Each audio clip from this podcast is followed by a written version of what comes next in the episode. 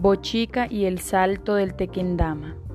Bochica era un hombre de avanzada edad que tenía una larga barba blanca y ojos azules, vestido con una manta grande que lo cubría casi hasta los pies. Venía acompañado por una mujer más joven y también blanca. Claramente este personaje no provenía de la comunidad muisca.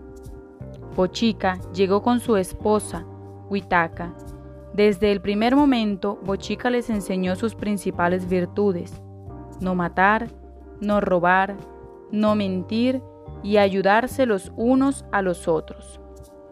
Posteriormente, compartió enseñanzas más prácticas, fundamentales para el desarrollo de una población, tales como la construcción de casas, siembras, fabricación de las ollas de barro, tejer las mantas de algodón y otras cosas.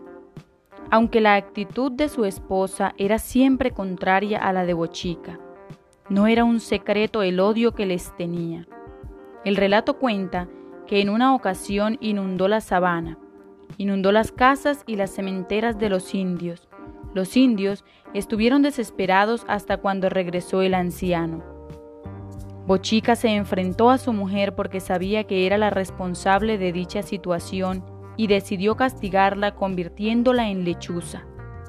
Ahora bien, la manera que eligió para evacuar las aguas que inundaban el pueblo fue arrojar su vara de oro, muy poderosa, a un gran precipicio lleno de rocas. Las rocas se abrieron y las aguas empezaron a rodar por esta gran peña, dando origen al conocido Salto del Tequendama. Tiempo después, muchos pobladores empezaron a tener pésimas actitudes contrarias a lo que él les enseñó, y realmente frustrado, decidió desaparecer por el arco iris. Se dice que desde allí los vigila.